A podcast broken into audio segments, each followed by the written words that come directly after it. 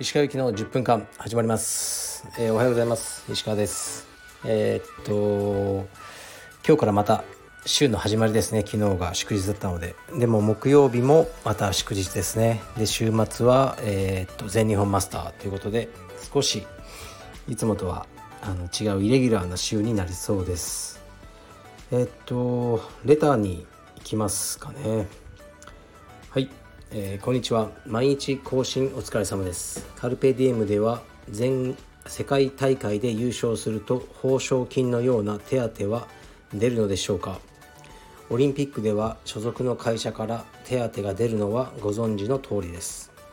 今年橋本選手は優勝する可能性があるので1000万くらい出していただきたい気持ちです。ご回答よろしくお願いします。はいありがとうございます。まあ結論から言うと出さないですけどね。まあ10万とか20万とかはそのオーナーさんが頑張ったとか言ってそれよくあることですけどね。それ以上はないんじゃないですかね。で柔道、ね、オリンピックの柔道もないんですよね。報奨金っていうのは。で卓球はあるね。1,000万とか。でフェンシングの選手で所属してるそのスポンサー企業に1億もらった人がいましたね金メダル取って。だからまあね決まりじゃないっていうかその会社のね経済状態とかそういうのによるんじゃないですかね。まあ僕は出す気ないですかもね。でまあそもそも多分橋本また海予手派のアカデミーの名前で出るんですよね。向こうで練習して海予手派アカデミーかまあそういう名前の所属で世界大会出るので僕が出す道理はないだろうって感じですね。そもそも。であのー、まあでもね優勝したらまたあいつの得意の動画とかをいっぱい売りまくってそれで儲けれるからそれでいいんじゃないですかね。自分で頑張ってもらえば。でまあ例えば橋本が世界チャンピオンになってもワイドショーとか出ないですよね。夜のスポーツニュースにも何も。厳格の表紙にさえなれないですよね。よくてカラー2ページぐらいですか。だから何のインパクトもないんですよね。でうん。そのね夜のニュースとかに企業名とかつけてね金メダルオリンピック出るじゃないですかそしたら。そしたらね1000万ぐらいの価値があるんじゃないですか企業的にも。でも充実はそういう競技じゃないのであの、ね、やる意味がないって感じですね。1000万あったらね。あの車でも買いたいですね。はい。次いきます。えー、っとお疲れ様です。毎日楽しみに聞かせていただいております。突然ですが先日中華料理店に行った際僕の席の3つ横に座るおじさんがアルバイトの女の子を何回も呼び永遠と「この唐揚げ舐めてない？こんな大きさもまばらでさ」いや俺はな家の裏のまずいラーメン屋に4万もこれまでに使ってんだよ。など意味不明な発言を連呼し挙句の果てには机を叩き僕にお前俺のことニヤニヤ何笑ってんだよな。さっきからずっと見てるよな。と言ってきて変な言いがかりに身の危険を感じた僕は会計を済ませてすぐ出てきました。涙。石川さんはどう対応したかなと気になりレターを送らせていただきました。ご回答いただけたら幸いです。充実青帯会員より。はい。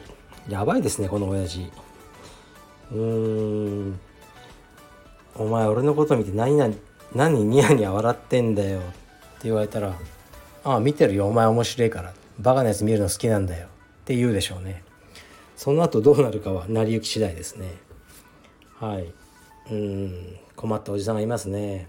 いかんです。世の中が乱れてますね。はい。では次いきます。なんかもうこういうのが多いんだよな。まあいいっすけどね。はい。以前石川さんが〇〇はいいやつだけどスパーリングがクソかっこ笑いという話題をされていましたが実際はどのような心情でその場を過ごされていますか？私はスパーリングがクソな相手に遭遇するとイライラにとらわれてなんならやられてしまうということが未だにあり今日もそんな感じでした。カルペディエム三田会員ということですね。はい。えー、っとねスパーリングがクソっていうのはねあの例えばもう喉に入ね首に入ってないのに顔面だけを締め上げてくる人とかいるんですよね。決まらないけど痛いとかアキレス抱えたまま2分ぐらい動かないとかね。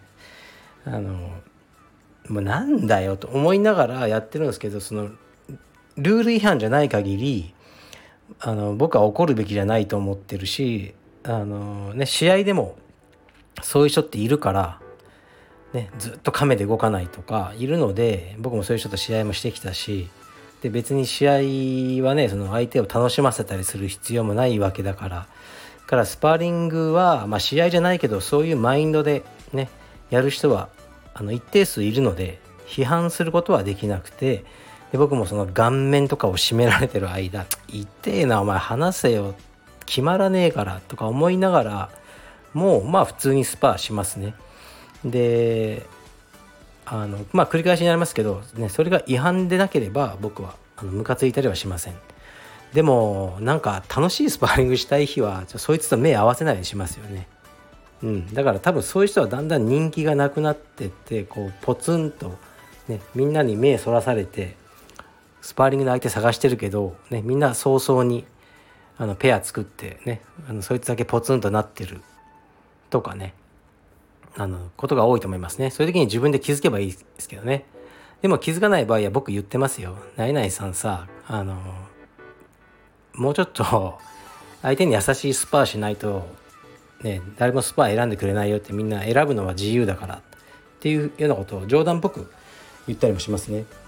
ですからまあでもねこの人ねイライラにとらわれてなんねなんならやられてしまうってやられちゃダメですよ。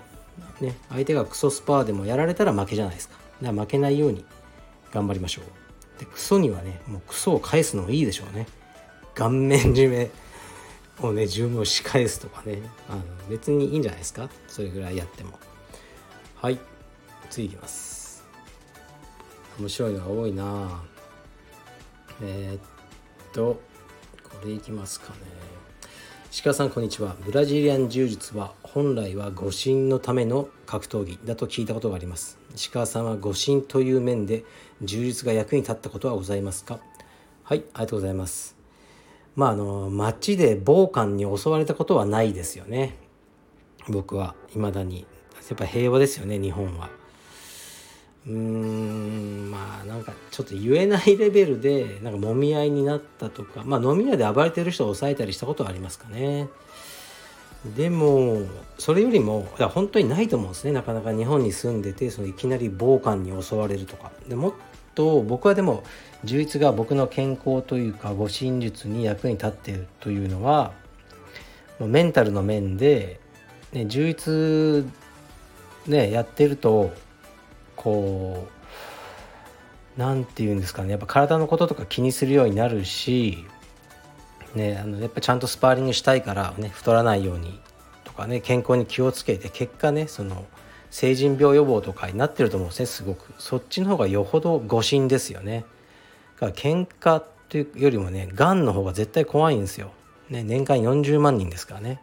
喧嘩で40万人死ぬ国はないじゃないですか。だからまあそっちそのためにやってるわけじゃないんですけどまあもしかしたらね家族が襲われるようなことがねなきにしもあらずただ一回だけ生涯であるかもしれないだったらやっぱり家族守る男だったらその一回のために毎日、ね、自分を鍛えるっていうのは僕はいいと思いますけどあのねそれの、まあ、副産物的にあの体が健康になって結果的にねいろんなことから僕は誤信できてると思いますね。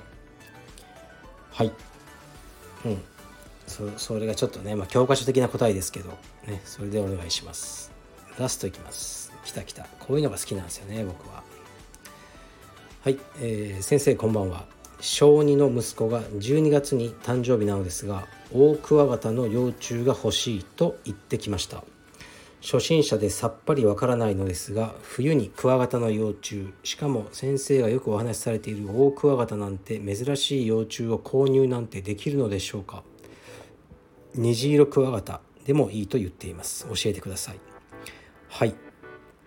まず虹色クワガタ詳しくないんですが確かオーストラリアとかあっちのやつですよね。で輸入禁止だから日本でね類題されてるものが売ってて今値段もすごい下がってますね。しかし海外産はちょっとね温度管理がね難しいので僕は手を出さないので分かりません。でオオクワガタの幼虫は今僕も幼虫いますけどうんとですねまあ6月7月とか8月ぐらいに卵7月ぐらいかなに入れてだからもう結構ね大きくなってるんですよ。30g とかなっててで12月だともっと大きくなっちゃいますよね。もう 40g 近く。ですいませんね専門的な話で。幼虫は売ってます。ヤフオクでもクワガタの昆虫ショップでも。売ってますがえー、っとね難しいな説明が。